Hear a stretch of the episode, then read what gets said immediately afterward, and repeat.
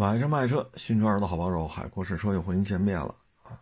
这个今天有一微博上的一网友给我发私信，嗯，大致的意思呢就是新车这块儿不好干了啊，他呢是准备，呃，去这个干二手车啊，然后呢这个小伙子呢是上海这边的，就问怎么入门啊。四 S 店卖新车不好弄啊！我给他回复呢，就是入行实践。然后呢，他就说他现在就是因为上海的疫情嘛啊，所以没有办法说像平时那样。说现在就看二手车报价啊，就记这报价，问我有没有帮助。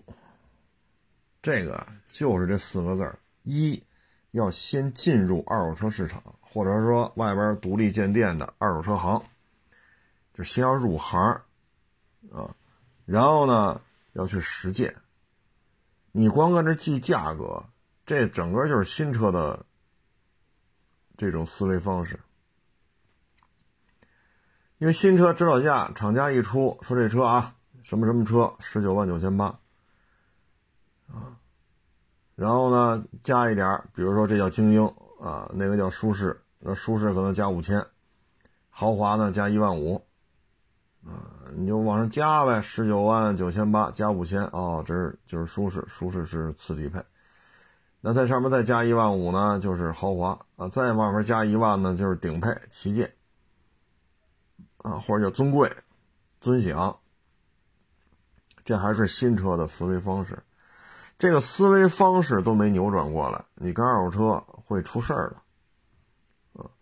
所以这个行业就是先入行，当然了，这也能理解。现在上海，呃，当然这今天上海疫情好很多了啊，没有外边了，它新增病例就几千个了，而这几千个都是管控区里边的，没有再出现社会面上的这种新增病例了，这已经是一个重大突破了。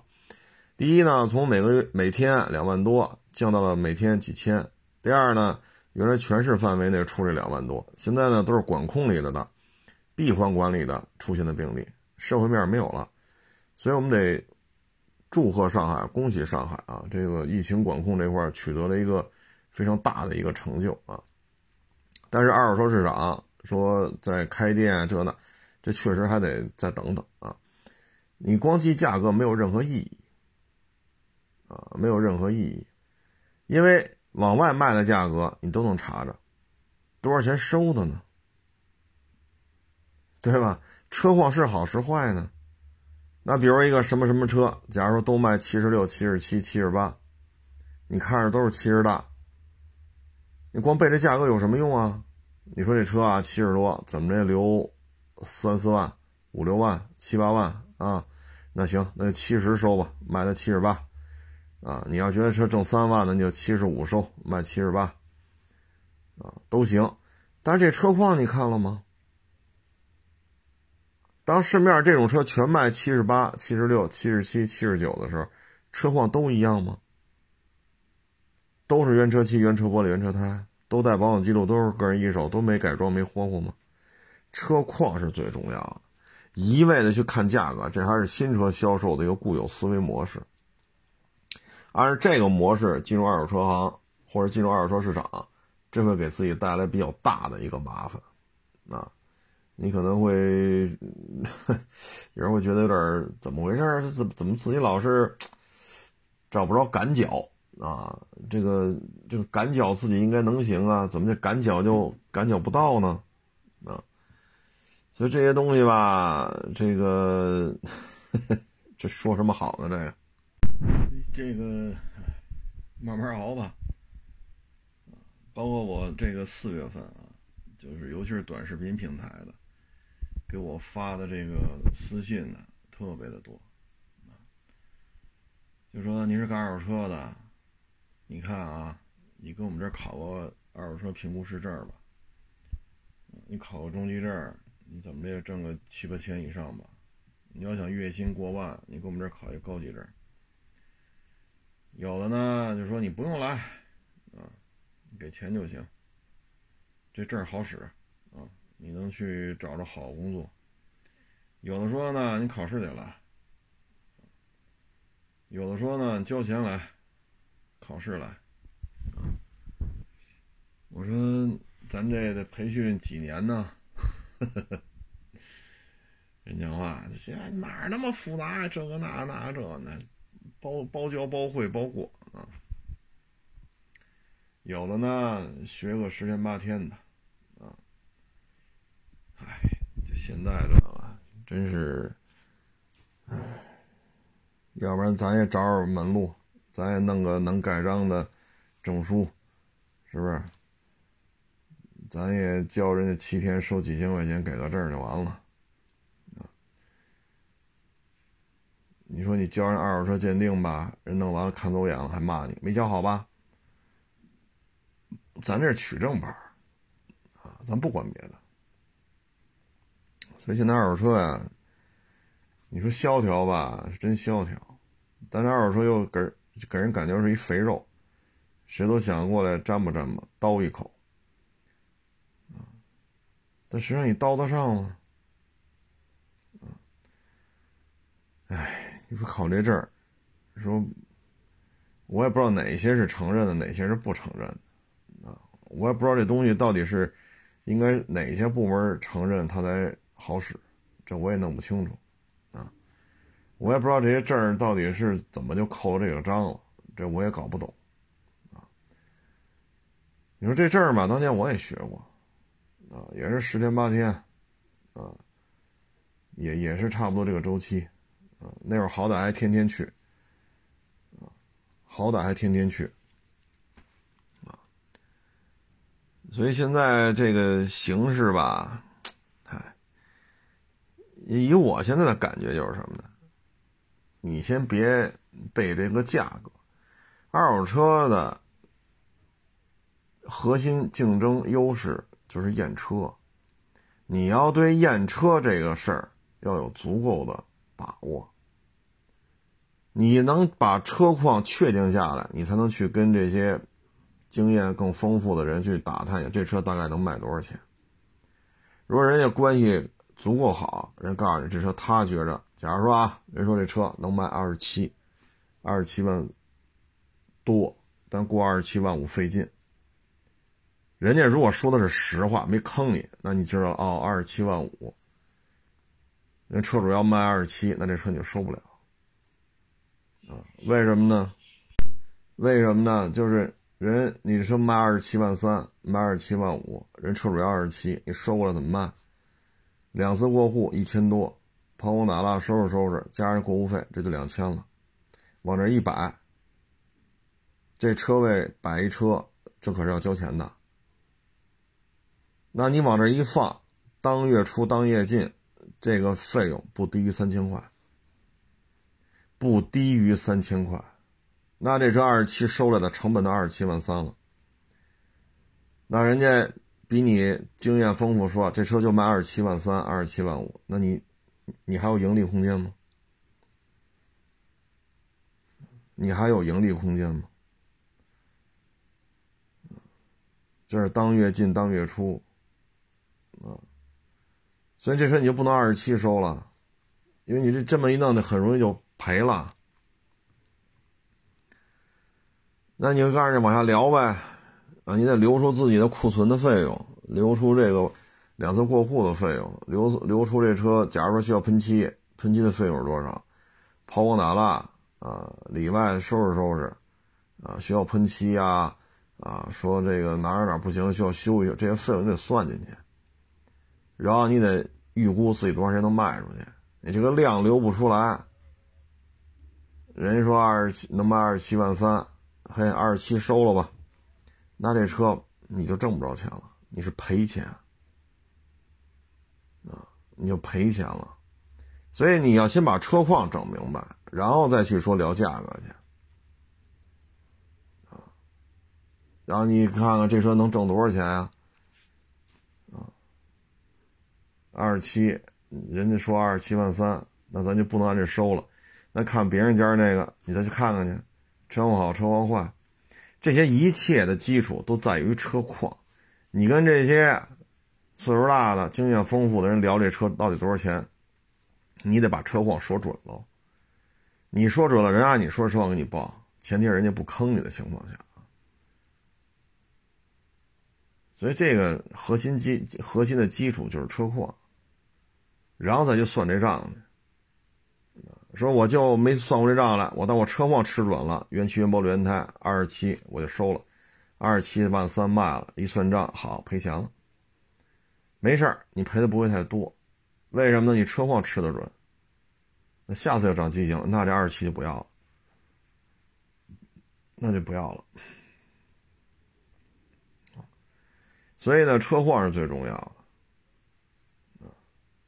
如果总是新车这一套，在二手车，你帮我干汽修的啊，我这手底下原来在我这干的，也有四 S 店正经八百出来的，在四 S 店干了好几年了。受过系统培训，上学学的也是汽修，这算是对汽车很了解了吧？他转身去干二手车的买与卖，至少至少至少半年以上。言谈话语、沟通方式，对于车况的判断的点，都是跟汽修行业有很多的不一样。你一旦摆不平，你这事儿就不好办啊。因为这都是我招来的嘛，我培训的，我带着他干活，直到他自己能能干了。六个月，快了快了也得六个月，慢了的话得一年才能整明白，要不然就废了，所以呢，实践你得泡在车市里边，或者泡在车行里边，而且你得愿意去学，你因为这个行业跟卖新车有很大的区别。有没有一样的？有，都是把一车卖出去还成钱这这确实这是一样的，对吧？但是不一样地方很多。二手车是一非标产业，它没有说规章制度上墙，我应该怎么怎么怎么怎么怎么。二手车这这玩意儿，你看我们这收卖收卖，你怎么去量化这事儿？是说跟人客户谈多长时间，这车能收来？跟人客户谈多少年车能卖出去？这怎么给你量化？这车况怎么检查？所有点位都得查到。这话说的没错，车和车不一样，对吧？都跑八万公里，你那个新疆、西藏、内蒙、青海跑一圈回来，这八万公里就北京二环、三环、四环、五环，你说都是跑八万公里，这能一样吗？啊，所以这个行业要先入行。你先盯着这些价格，管个屁用啊！如果说你就想干一二手车销售，那你都不用背，老板会给手机上发这个保底价是多少，这个价签上写的是多少啊？有的时候呢会跟你说，假如说啊，咱二二十七，那不二十七万三，那咱们公司销售的价格像刚才说那数啊，二十七万三，标的是可能是二十八万三。如果二十七万三以上卖出去的，你这个多这一块，公司和你怎么分？如果你二十七万三卖出去了，公司给你提成多少？他会有的会给你这么写。那你就二十七万三多卖一点呗，比如卖到二十七万五，多这两千，可能公司要给你怎么怎么分了。然后呢，这个就比你二十七万三卖要多挣一点。那你要是说我就为了卖二手车，那你就。不用背价格，你这店里都写着价签呢。你也不知道你要去哪家车行干，因为都疫情防控嘛，你也出不了门啊，没有必要那么。如果想把这行业吃透，车况是核心竞争力。车况都不会验，你说收车雇人，验车雇人，翻新整备雇人，卖车雇人，这车从来到走自己一概不清楚。你清楚的就是我花钱雇他了，花钱雇他了，花钱雇他了，花钱雇他了，整个流程我要花钱雇几波人，分别把这个各个环节都花钱请人干。你清楚的就是花了多少钱。那首先车况怎么来的到怎么走，自己说不清楚，得先去问。这是第一点。第二点，你的人员支出费用会比别人高很多。说这车我自己收来的，我自己卖出去了，我没有收车的费用，我也没有卖车的费用。我这儿的费用就是两次过户、跑光打蜡、摊位费，就这些费用因为收是我自己收的，卖是我自己卖的。车况什么样，来的时候什么样，我都很清楚，哪些需要修，哪些不需要修，我也能跟别人说得清楚，就完了。你说丰田不爱坏吗？也有那坏的呀。我们车一收来，好家伙，我说这，哎呀，修吧，一修一万多。啊，然后我们把这修理费的清单，买家你要买是吧？行，我把这修理费清单告诉你，来的时候他到底哪有问题？啊，然后我们花多少钱修，换了那些东西，我把这些给在这汽修厂跟我结账单子都发给你，你看就这些东西，你对一下这车，他就是拆了这些，换了这些，然后我们就跟你说这车就是这就是就是这状态。那你要是只去背价格，这些事儿你都摆不平啊。这些环节你能驾驭吗？所以说，咱要就是为了卖二手车，就从新车的销售变成二手车的销售，你也不用现在去背价格，因为你去任何一家车行，他都有价签老板微信上会给你发，销售底价是多少，价签价是多少，然后也会告诉你，价签价和这个底价之间这个价位卖出去给你提多少，你要是销售底价卖出去给你提多少，都会跟你说的很清楚。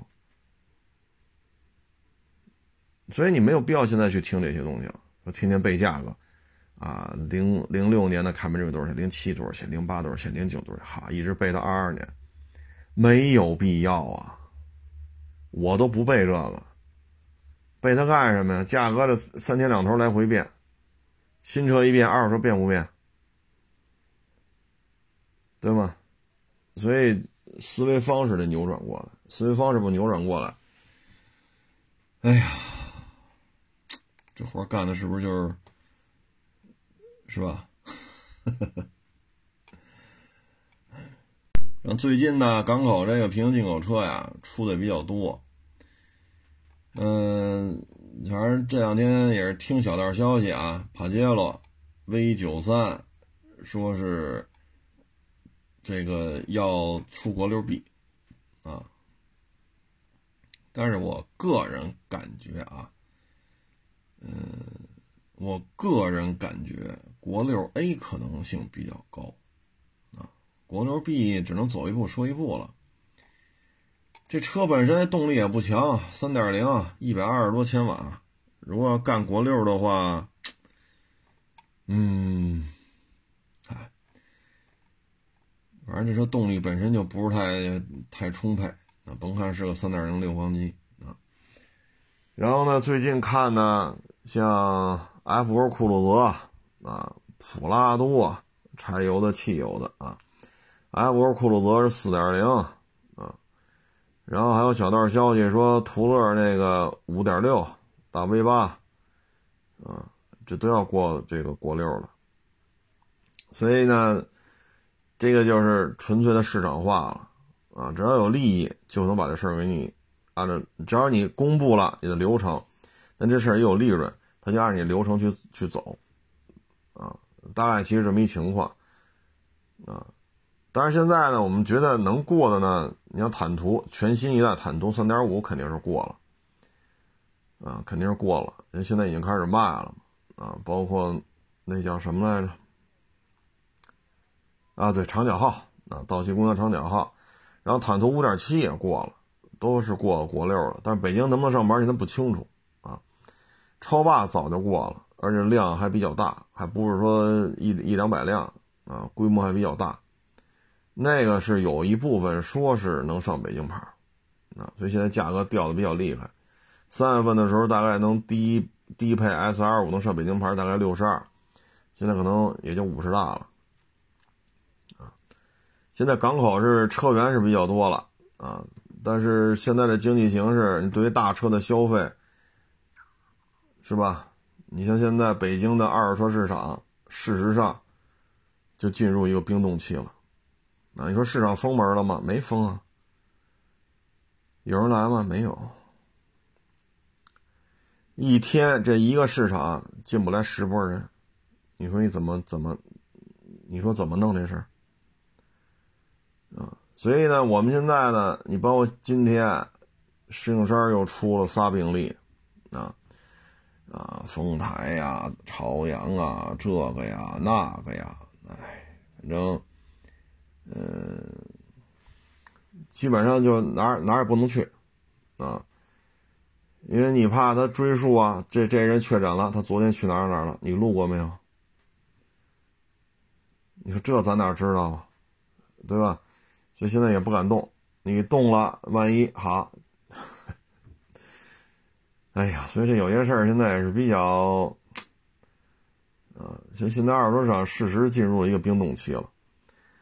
那现在呢，这种传导效应呢，其实港里边车不像一八年、一九年、一五年、一六年、一七年，我是一五年到一九年在港里边倒腾过一些平行进口车啊，那会儿属于摆个车就能卖，啊，说海外进车风险太大，从。大本家那儿批点不就完了吗？啊，弄点什么好卖的，是吧？霸道、途乐、帕杰罗、塞纳、陆巡，这不都好卖的吗？挣不多。啊，你看那会儿港里边卖一个霸道挣一千，我我呃那小伙子可能不在这干了。那几个小伙子他来到港口，啊，然后觉得这个比在老家强，就在这干。啊，有的呢负责接待客户，能说会道的接待客户；有的呢比较有耐心，愿意坐着坐得住，在网上负责这种沟通。啊，还有呢去算这个账，啊，去找本家要车源，这边能说会道的接待这个网上转成线下的客户。人家仨小伙子一台车就挣一千，但是呢，人家一个月能卖一两百台，啊。一百多台是肯定是有了，我也不知道现在那那几个小伙子干不干。你看人就哥仨，啊，一台车就挣一千多，一分都不挣，啊，然后这一个月，对吧？哥仨一分，有了呢，赶上人愿意在这做装饰，比如盖板的，人愿意在港口换成铝轮。愿意在港口加上踏板，愿意在港口包上真皮，烫定、冻定、三六零、大屏，那行，那你还能挣点，你还能挣点，啊，那这一个月一百多台，你说这仨小伙子挣多少钱？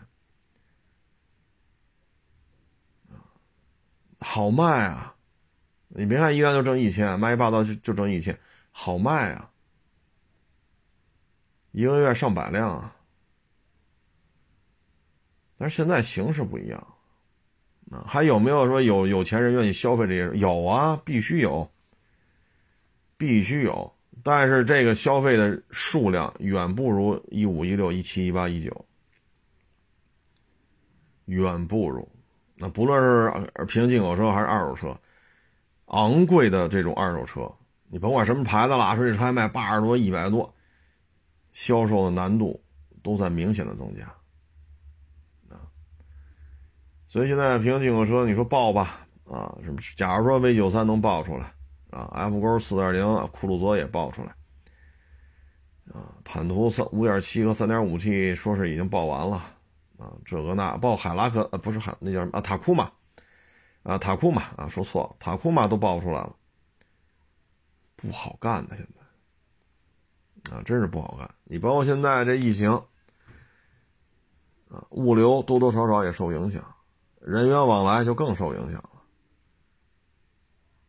了，啊，咱先不说对于大家这个经济生活呀什么的，工作学习有没有影响，咱就说仅仅是这个物流人员流动，啊，所以 车肯定比二零年、二一年的时候可以销售的国六排放的车，肯定是车源就多了，大家可以卖的车就多了，这不是好事吗？但是现在价格都在往下掉。这个就是大的环境吧，大的形势，嗯，很多事情今非昔比了，很多过往的经验实际上现在已经用不上了，啊，已经用不上了。你看现在北京的疫情，刚才我录节目看了一下，今天是发布，今天我我我找找啊，今天发布多少了啊？今天是六十七例。确诊病例六十七例，等于是每天都在增加，啊，一两例、三五例、一二十例，到今天六十七例了。你所以，哎，我现在就觉着吧，特别的。你像从天通苑北地铁站下车，走到亚市立汤路右手边嘛，啊，就立汤路东边。你看那一溜门脸房。二月底开市，那会儿一月份、二月份不是北京也有疫情嘛？到二月底三月初的时候，那门脸房大量的转租出队，啊，然后三月份这个就就就出队的比较多了。到了四月份，很多人哎呀，这个我一看就是朝气蓬勃、意气风发啊！我要在这儿实现我创业的梦想，我要选一个。嗯，比较靠谱的啊，有这个，我不说具体的了啊，就是各种以吃为主的多啊，就是吃饭的东西多啊，就吃饭的这种店面多。你看现在怎么办？你开月满打满算就一个月吧，你三月下旬开的，那也就是一个月多一点。你现在天通苑北那北二区那儿有几个病例，然后。听，这是相当于亚市南边，那亚市北边还有好几个病例，正好把亚市夹中间。你说你在这会儿开这个店，这这就是创业的风险。这些跟你说我这个，我跟你说吧，我这个酱炒了怎么怎么弄，我这个啊，我这勾这芡怎么怎么弄，我这糖醋汁怎么没用，一点用都没有啊。所以现在整个这个运营的经验呀。你得是疫情期间的，啊，它跟这个，哎呀，之前的这种玩法不太一样了，啊，咱就不说这车市了，啊，咱就说说这两天，就是也是中医嘛，啊，首先呢，中医，啊，评判标准是什么？你得按照西医的标准来进对它进行一个所谓的考试，所谓的认证。而这些东西，哎，怎么说呢？四大文明古国，只有咱们是五千年延续下来了，没有中断过。五千年的文化一直延续到今天。那可以说，这五千年华夏文明，应该说中医是伴随着咱们的，是中医保佑了咱们。四大文明古国，现在只有咱们是传承下来。然后呢，这个中医你现在要求按照西医的一些考核啊、评判啊去去怎么怎么着，包括啊，包括很多就原来发生过这种事，原来不是现在，说行医三十年、四十年了，啊，说这岁数已经挺大的了，治过的病、救过的人很多很多，十里八乡这都赫赫有名。现在你跟他说了，一是考试，你得考去，不考你不能给人看病。那考吧，不是各种化学元素，就是各种英文字母。作为一个老中医来讲，看得懂吗？就是当年出的问题，就是拿西医那套来考这些老中医，考得过吗？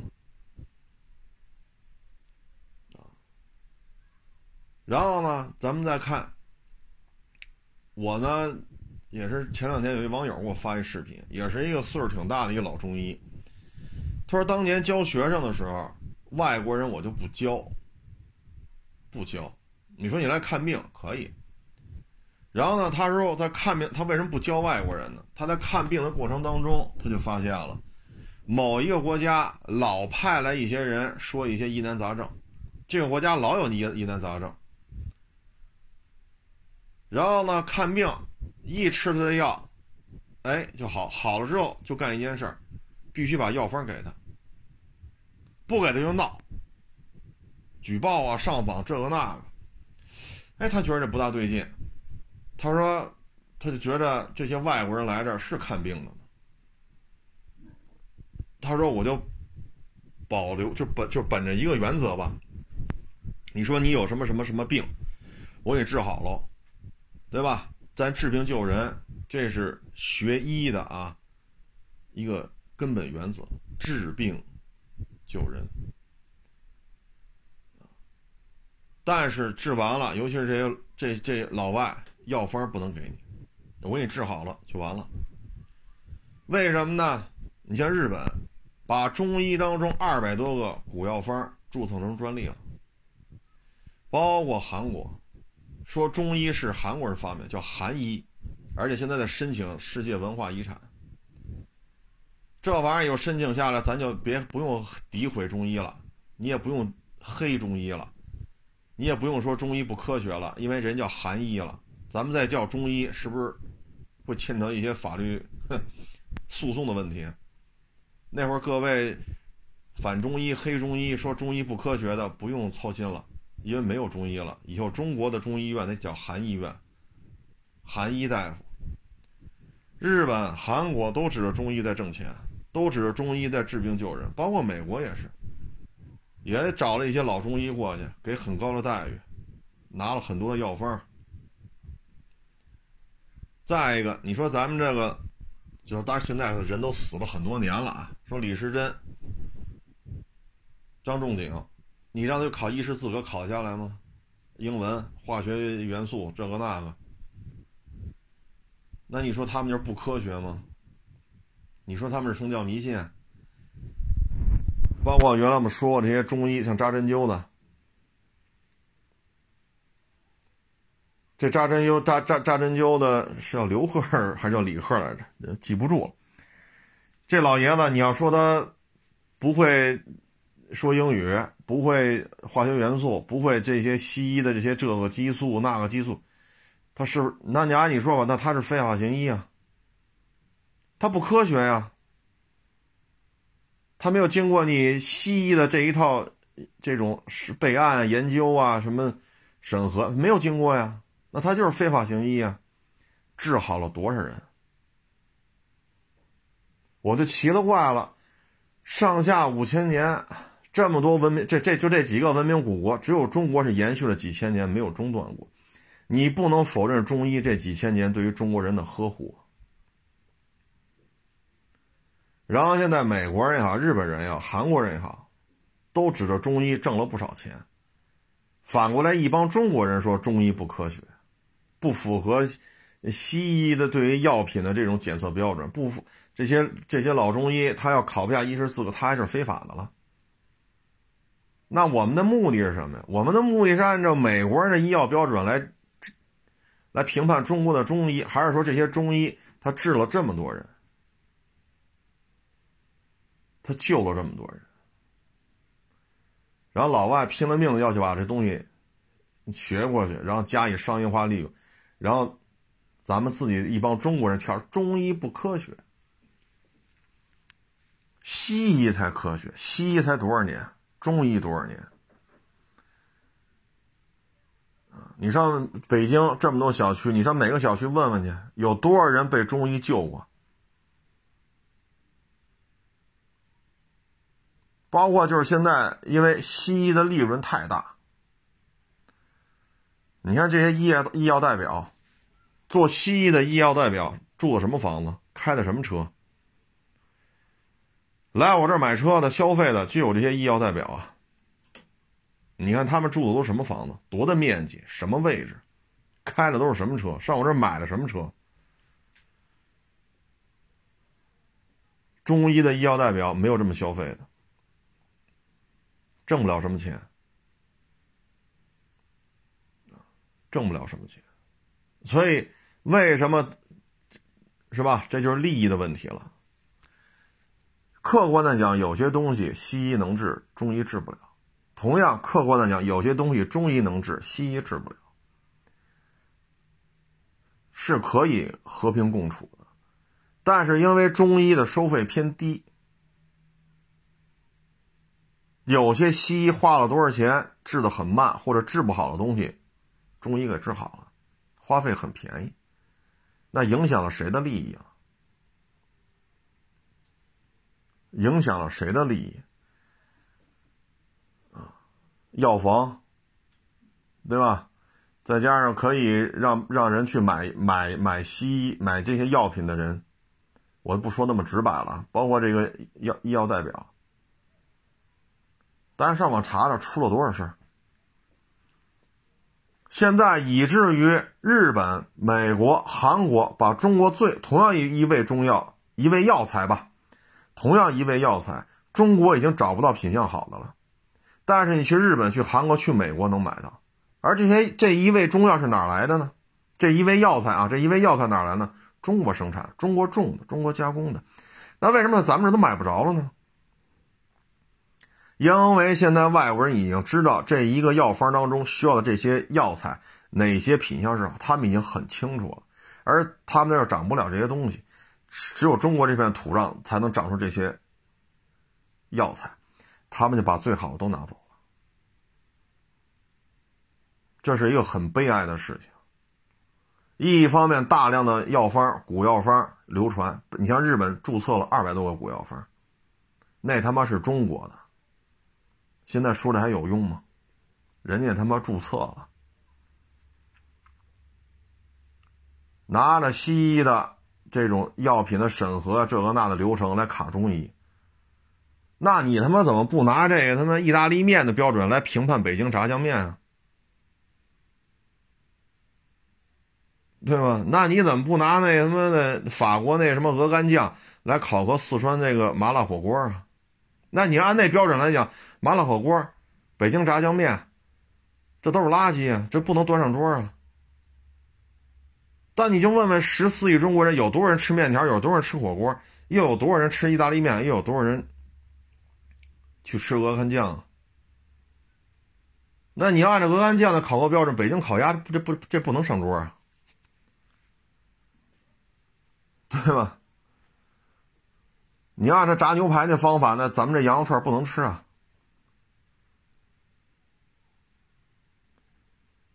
所以你西医的考核标准，你来考核西医，你不要拿西医的东西来来评判中医。一方面在海外拿着中医挣大钱，一方面又让国内花着钱让这帮在西药、西医利益链上的人发声。去说中医是宗教迷信，是中医是宗教活动，中医不科学，这根本就是，我只能说买办太多。当然了，说我假如说我不是干车的啊，我要是干这个医药代表的啊，西医的这个那，西医的，说我也住上三四千万、两三千万的大平层，我也开着一百多万的车，那我肯定也说西医不好，为什么呀？我这两三千万的大平层，我干别的我挣不来啊！我这一百多万的车，我我 我靠扎针灸，我扎不出这钱来呀，对吗？所以有些时候我觉得，中医如果说被一帮中国人在这骂来骂去，然后看着美国人、日本人、韩国人指着中医，又注册吧，又倒腾药材吧，又。又发财又这个又那个，然后这一扫一小撮中国人天天在网网上如此的大规模的去这个那个，这真的是太不应该了，真的是太不应该了，包括现在你说网上说啊，这我得支持乌克兰啊，乌克兰是个主权国家啊，我是热爱和平的，那我就想问问，俄罗斯战败了，假如说啊，俄罗斯战败了。假如说俄罗斯被肢解了，假如说换人了，俄罗斯大当家的换人了，改成亲美派了，在美国上到高中，美国上到大学，美国拿的学位，美国出钱培训的，现在哭嚓回来当俄罗斯总统了，那咱们这边境线跟俄罗斯的接壤边境有多长？那就会布满了北约也好，美国也好，监听啊、电子战呀、雷达站呀、军事基地呀，那时候你就。不热爱和平了，那个时候就高兴了，是还希望八国联军打过来啊还是希望日本人打过来？所以这这你是有没有一个？你作为一个中国人来讲，我们不见得非要去申请俄罗斯国籍，我们不见得说把人民币撕了都改成卢布，没到那份上。但是你得想清楚。如果俄罗斯这次完了，大当家的换了，立那肯定是亲美派，就像在乌克兰这演员似的，什么犹太裔啊、美国裔啊，这个那个，在美国有豪宅啊，有巨额存。那中国这背后这这么长的边境线，都是美国人的军事基地，你觉得高兴了是吗？往回倒倒，当年打的鸭绿江的是谁？为什么咱们开国老祖在那种情况下，五十年代初照样打过鸭绿江，给他打到三八线去？那是为什么呀？你再看看当时援越抗美，那是因为美国人在越南也建建立军事基地了，也要往咱这边推进。美国的飞机也在广西呀、什么海南这边转来转去的。什么越？什么叫领空啊？玩去。那不最后也打过去了吗？大是大非得想明白，自己要觉着美国好，自己觉得自己骨子里就生错地儿了，自己就应该生在美国，自己就应该是个美国人，赶紧移民，赶紧移民，千万别在这多待，因为你这么烦这个，你这么瞧不上中国，你这么欣赏美国，你就去移民就完了，别让自己难受，啊，就很多问题大是大非想不明白。我也觉得挺奇怪的，想得明白吗？这事情现在摆的很明白啊！现在美国这这一坨子就想一锅烩啊，拿俄罗斯练完手了，接下来只要中国一动手弄台湾，怎么制裁俄罗斯的？后边加个零，加个俩零，制裁咱们呀？这这傻子都能看出来了，傻子都能看出这点这点小算盘了。这骨子里啊，就是你说美国先进嘛，确实有先进，比如航母，十一万吨了，核动力的。咱们零零三是上海造，假如说库嚓，明天就服役了，也就是八万八万多吨。那是烧油的，人那是核动力，咱是常规动力。理论上讲，美国大航母可以理论上讲啊，可以一一口气干一百万海里。咱们这不行，咱这航母就是不装飞机了，机库全改成。装油、装燃料，它也开不了一百万海里，这是有技术代差的。但是对于咱们来讲，从山东号晋升为零零三，对于咱们来讲是巨大的进步。但是跟他比，咱是有巨大的差距，应该向他学习，应该向人家借鉴。包括西医，美国的西医确实它有很多方面是很先进的，该学习学习，但不能说美国人干什么都是对的。中国干什么都是错的，美国打谁都是对的。美国打谁都是对的吗？那好，我问问你，南斯南南联盟大使馆是谁炸的？所以你看吧，支持乌克兰的，支持解除疫情防控的，黑中医的，这都是一拨人，这都是一拨人。所以这两天评论也出 IP 地址了，发文的、发视频的也显示 IP 地址了。这网上我看了几个啊，几个经常一写底下一堆骂大街的，啊，比如支持疫情防控的，啊，不民主这那的，我在上海哪个小区我怎么怎么好？你看这 IP 地址，台湾、美国，啊，然后有的那个，比如说为什么黑中医人写的有理有据的，原来底下都是一堆骂，现在都清净了，为什么呢？他只要一写，你会发现了，这 IP 地址根本就不是国内的，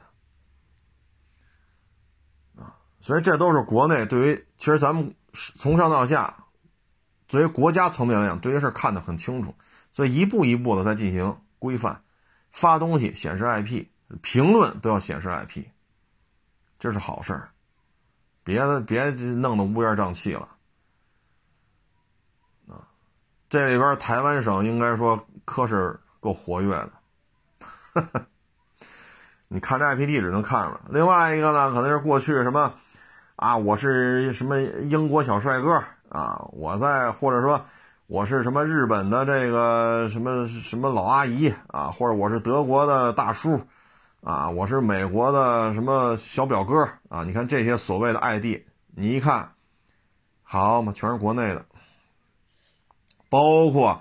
什么上海美食啊，北京美食啊，啊，什么湖南美？你看注册地址都差了至少一千公里，就都是国内的啊。所以这一次国家让显示 IP，确实断了很多人的财路，哈 哈挺有意思的。我一看，好，上海美食介绍，好家伙，您这我我还特意上地图查了一下，差着七八百公里呢。您天天好，今儿又去上海吃这个，明儿去上海吃那，啊，合着您人都不在这儿。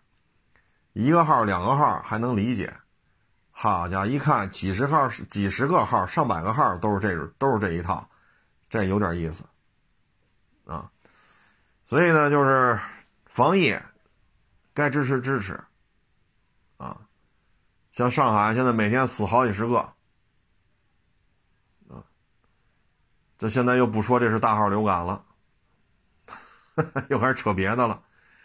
所以你看看，他们根据这预案，每一步的变化都有每一步的相应的预案，可以说这种舆论战已经在发生了。